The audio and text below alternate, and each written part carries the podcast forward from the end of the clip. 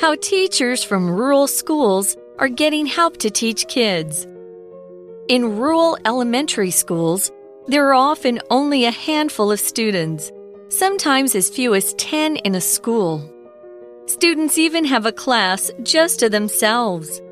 You might think that this means their teachers have less work to do, but actually, this isn't the case. Instead, it means that teachers have to teach many different subjects. They often have to take on extra responsibilities, such as handling non teaching tasks. This often includes providing care for students in a similar way to family members. Rural schools often serve students from disadvantaged backgrounds. These students may be raised by grandparents or live in single parent homes. They may also have parents working in the city that cannot pick them up from school after work. As a result, rural schools often have after school programs that the daytime teachers must also teach. Rural schools often also hold courses during the winter and summer vacations to offer a more comprehensive education. No matter how easy it might seem, the work of a rural teacher is not easier than that of their urban counterparts. Welcome everyone to English for You. My name is Adam. And I'm Elsie. And Elsie, you went to a pretty big high school and grade school, didn't you? Yeah, I went to a public one. Oh, okay. So a lot of people probably in Taipei, public and private high schools, Mm-hmm. even. Well, everyone, in today's article, we are going to hear how teachers from rural schools are getting help to teach kids. And starting into our article, it says in rural elementary schools, there are often only a handful of students, sometimes as few as 10 in a school. Mm-hmm.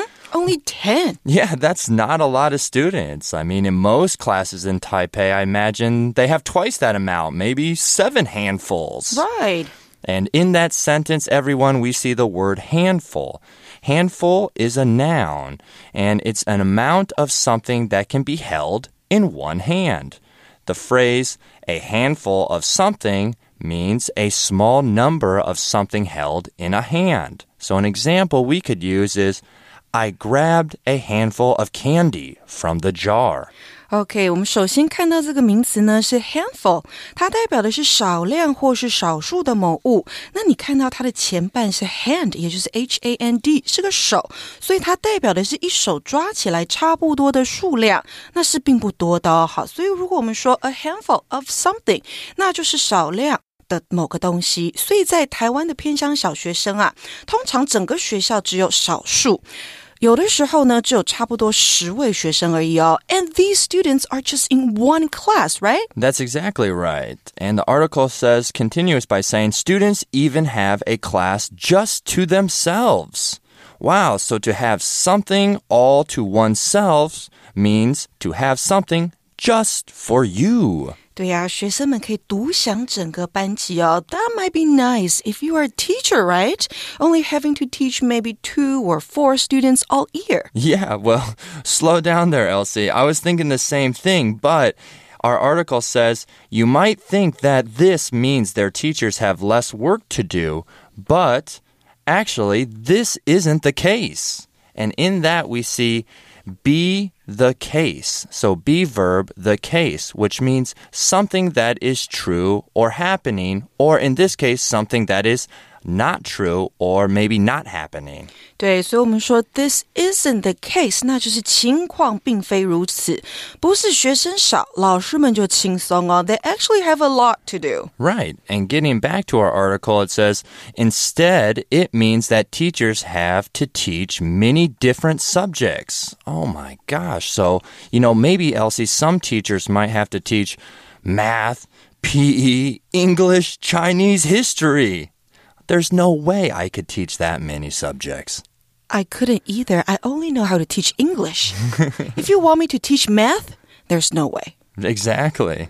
Right, so teaching is not the only thing they have to do, though. Yeah, exactly. That's right. These teachers have to do more than most. And it says they often have to take on extra responsibilities, such as handling non teaching tasks. Oh my gosh. Well, to take on something is to accept or assume a task, responsibility, or challenge. To take on something，那就是承担某个责任。所以我们在后方看到了 responsibilities 这个字，那就是责任喽。 Yeah, so they have to take on all these teachers have to take on extra responsibilities and then we see the word responsibility which is a noun and it means something you are in charge of doing or taking care of. So everyone an example sentence we could say is taking care of a dog comes with feeding, and walking responsibilities. 没错，你要养狗，你就必须要去担任这个喂食它跟遛它的这个责任。所以啊，take on extra responsibilities，那就是承担额外的责任。那负责任的这个形容词呢是 responsible，所以我们说对某事负责，那就是 be responsible for something. For example, my husband is responsible for feeding our cat every morning. 代表他每天早上要做 的事情，要负的责任就是喂食我们家的猫。好，那如果是不负责任的话呢，你在字首加上 ir 就可以了，就变成 irresponsible 这个字。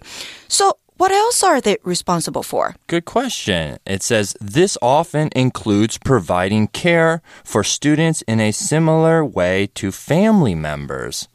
Oh, so they provide care. So provide everyone is a verb and it means to give something that is asked for or needed. So an example is the school provides books and supplies for all the students.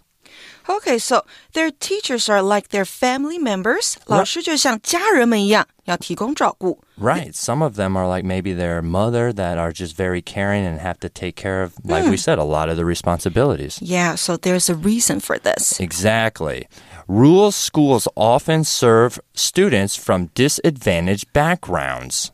And there we see background, which is a noun. It's the conditions that form the setting within which something is experienced. Or, you guys, a simple way to understand this is background means things around you that make a situation.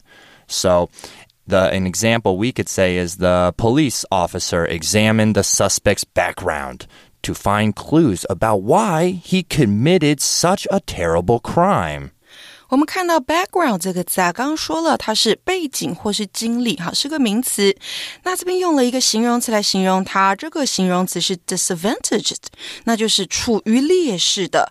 那如果你要来讲缺点或是劣势的话，你要用名词，那就把字尾的 d 给拿掉，那就是 disadvantage。那相反，优势。优点，那就是 advantage.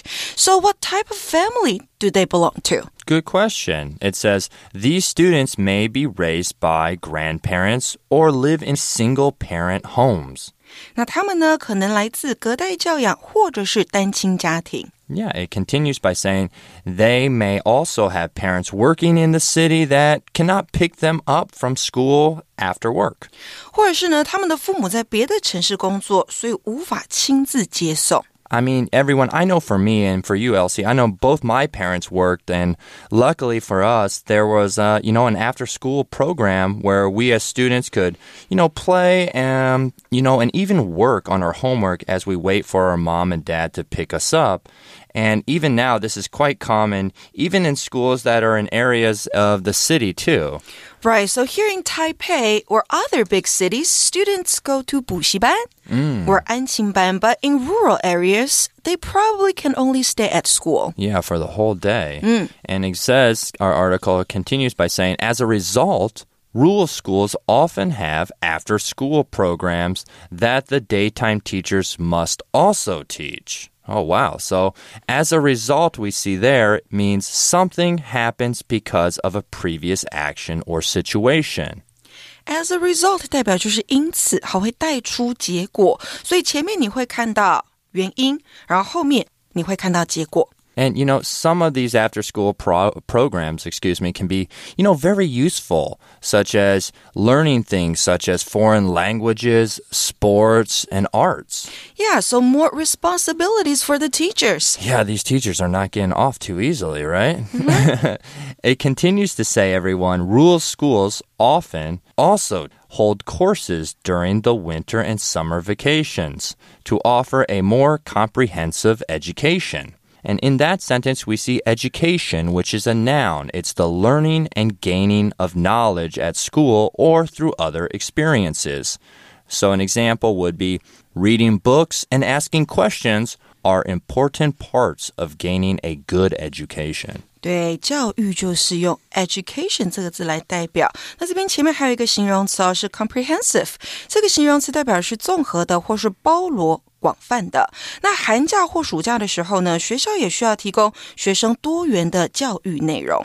Right. And our, getting back to our article, it says no matter how easy it might seem, the work of a rural teacher is not easier than that of their urban counterparts. 那在这边呢，我们看到今天的 language in focus，我们先来看一下吧。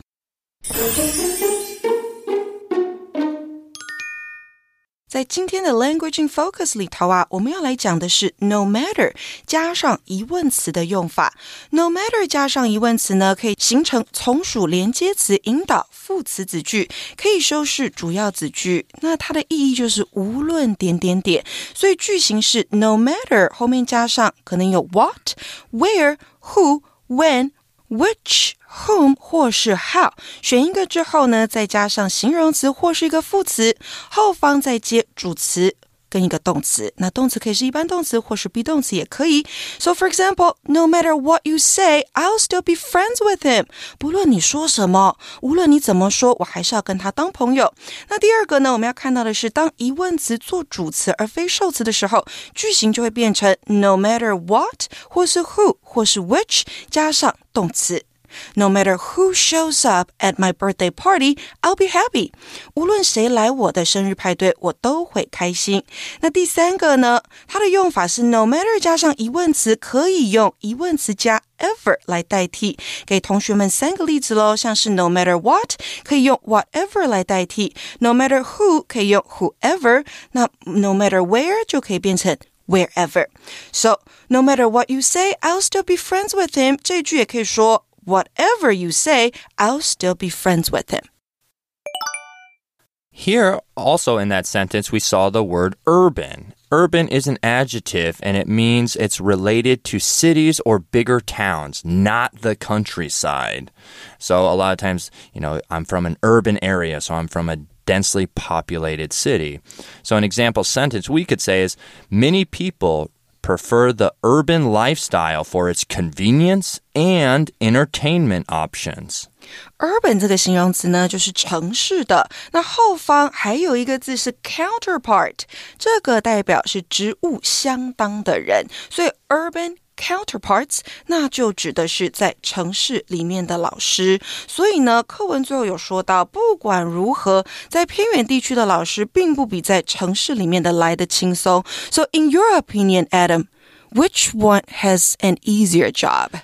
Well, I would I would have said originally, oh, being a rural school teacher would be easy. You just get to have a couple students and then, you know, let them go outside to play and maybe not do that much work. But after reading this and listening to this, they have a lot more responsibilities than probably their urban counterparts. So a lot of those city teachers have. Right, so and they have to teach so many different subjects. Yeah, I can't, like I said before, I can't imagine going from math class and then teaching history class. Can and you, can then you imagine you teach math? Oh no, I'm terrible at math. I'm yeah. I'm terrible at math too, so there's no way that we can do it, right? no, we would have to have we would need extra help. We'd have to have someone come in, or we could teach the very basic, like two plus two equals four. oh, I got it right. Okay. Oh, okay. So, everyone, for our For You chat question is Have you been educated in a rural school? If so, what's your experience? If not, what's your idea of rural schools? Good questions. I haven't been educated in a rural school. I went to schools in the city, in Taipei, in New Taipei City or Taipei City. So if I could imagine, I think uh, maybe they have a lot of hands-on activities to do. Right. You maybe a lot of arts and crafts and learning uh, different techniques to do actually with your physical body, not just your brain, your mental body, right? Hmm, what else?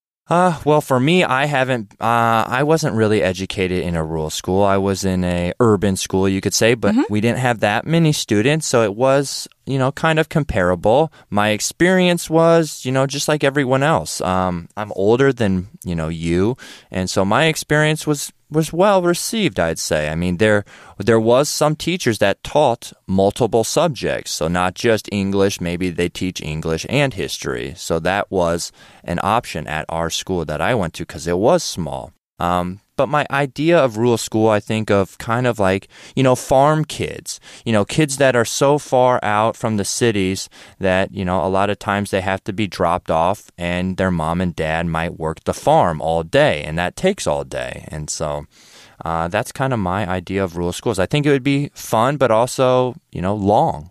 Yeah, and they can actually learn a lot of practical stuff. Exactly. Mm. Things about nature and things how to do in everyday life that a lot of maybe urban city kids don't don't know how to do. True. All right, everyone. I would like you to, you know, talk with your friends about that and your classmates to see what are their opinions about that. But that's all the time we have today for our For You chat and for our For You article. My name is Adam. I'm Elsie. We'll see you next time. Bye bye Vocabulary Review Handful. There are only a handful of good restaurants in this area, and they're usually busy. Maybe we should go somewhere else. Responsibility. Being a country's president is probably the biggest responsibility a person could have. Provide. Fruits and vegetables are important because they provide your body with the energy it needs. Background. This university used to be only for the rich, but now it's open to people of all backgrounds. Education. Phil received a good education as he went to a great school and also learned a lot at home. Urban. Jason likes living in an urban environment because there are always many things to see and do. 智慧小补帖。 Rural. Disadvantaged. Comprehensive. Counterpart.